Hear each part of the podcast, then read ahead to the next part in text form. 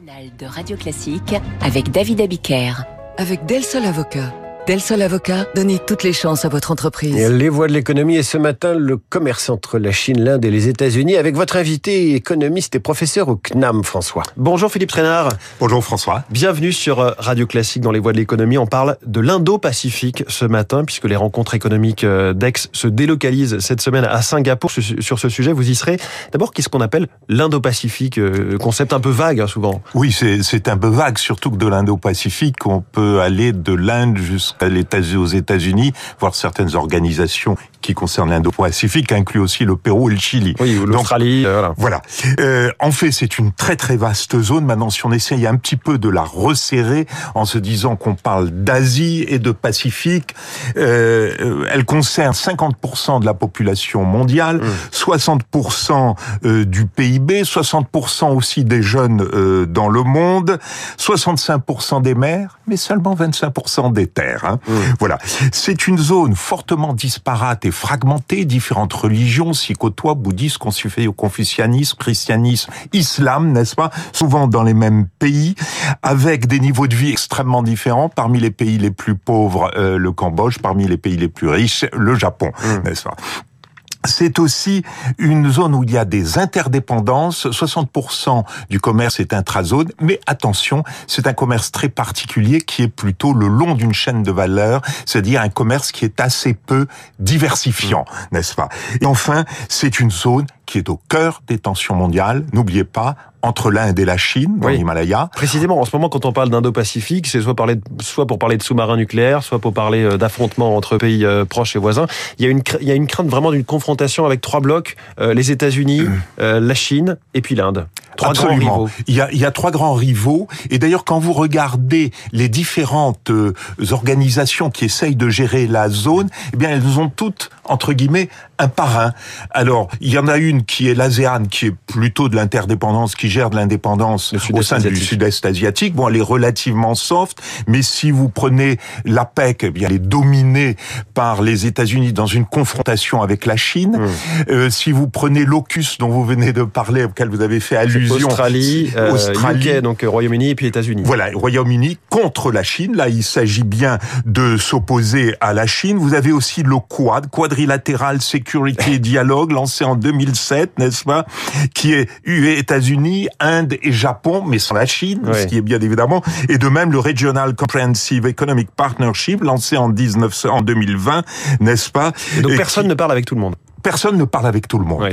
Et c'est surtout un domaine où il y a beaucoup de tensions et au fond, la région elle-même ne cherche pas à gérer ses propres tensions, n'est-ce pas? Et ne cherche pas tellement à développer une coopération à tous les niveaux, ce qui fait qu'immédiatement tout conflit dans la zone hmm. remonte comme un conflit global. Effectivement, on pense souvent à l'affrontement, ne serait-ce que commercial entre la Chine et les États-Unis, mais il y a aussi régulièrement des escarmouches à la frontière entre l'Inde et, la Chine. Les différences sont, sont, fondamentales, évidemment, entre ces deux pays concurrents et rivaux. Il n'y a pas grand-chose à voir entre l'Inde et la Chine, si ce n'est la taille de leur, de leur, population. Oui, la taille de leur population et l'Inde qui jusqu'à présent était plus plutôt autant centré, alors que depuis une vingtaine d'années, la Chine est en quelque sorte euh, extra-centrée, n'est-ce pas? Et votre pari, euh, Philippe Trénard, puis avec ces rencontres euh, économiques de, de Singapour, c'est que le commerce puisse être un début de solution pour réduire toutes ces tensions? Oui, nous croyons encore au fait que le commerce, le doux commerce, comme, comme on le disait au XVIIIe siècle, peut rapprocher les personnes. L'idée est aussi de gérer à la fois plus de coopération économique, des mouvements de population. N'oublions pas qu'il y a des migrations importantes dans la zone et pas seulement de réfugiés liés par exemple aux Rohingyas ou autre chose, mais aussi d'essayer de favoriser le fait que les pays de la zone se mettent autour de la table pour traiter les questions de la mer de Chine mmh. de façon paisible, lutte le conflit entre, euh, n'est-ce pas, les Philippines et la Chine, la Malaisie et la Chine, et potentiellement l'Indonésie et la Chine. alors comment on fait pour développer une coopération entre euh, économique et euh, un commerce entre ces différents blocs?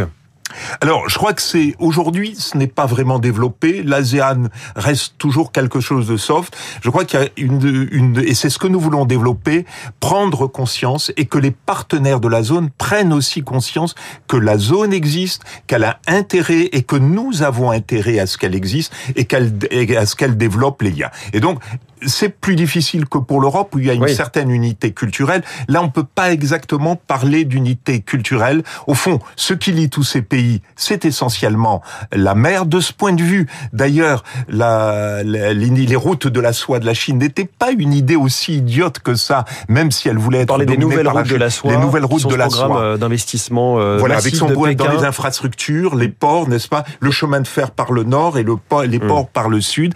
Nous sommes quand même sur l'une des voies de transport maritime les plus intenses hmm. et les plus dangereuses au monde. Mais est-ce qu'on peut vraiment réussir à, doper le commerce entre ces, différents blocs quand on voit d'un côté l'Inde qui a de vraies poussées nationalistes et de l'autre côté la Chine qui, elle, a des accès protectionnistes? Absolument. Mais je crois que c'est la raison, c'est un défi. Hmm. Et en même temps, c'est la raison de s'asseoir autour d'une table.